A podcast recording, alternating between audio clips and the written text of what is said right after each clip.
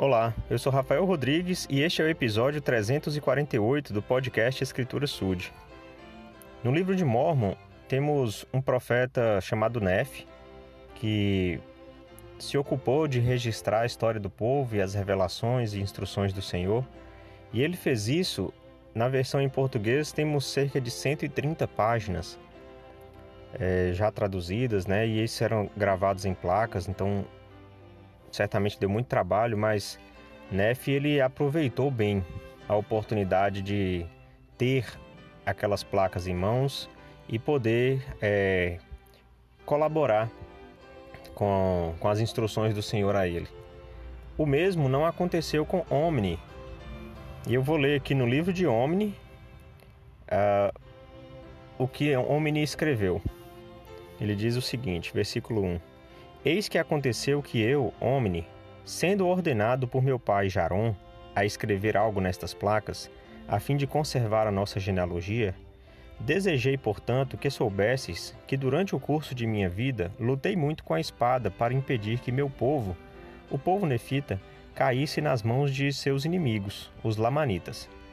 Mas eis que eu próprio sou um homem iníquo, e não guardei os estatutos e os mandamentos do Senhor como deveria ter feito.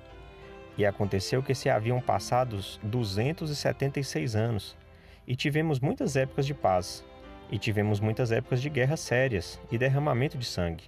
Sim, em resumo, haviam-se passado 282 anos, e eu havia guardado estas placas segundo os mandamentos de meus pais, e confiei-as a meu filho Amaron. E aqui termino. Bom, então isso é tudo que o homem escreveu.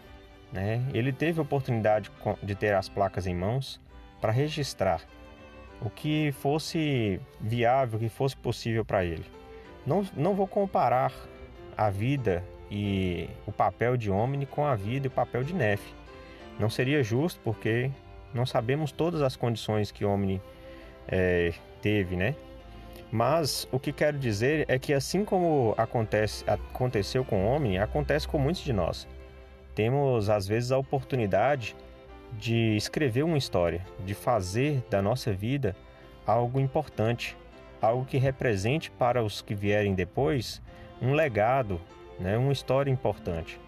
E se nós aproveitarmos a oportunidade como Nef e, escrevermos muito, pelo muito seremos lembrados né, por, por pelo muito nós poderemos nos orgulhar daquilo que fizemos.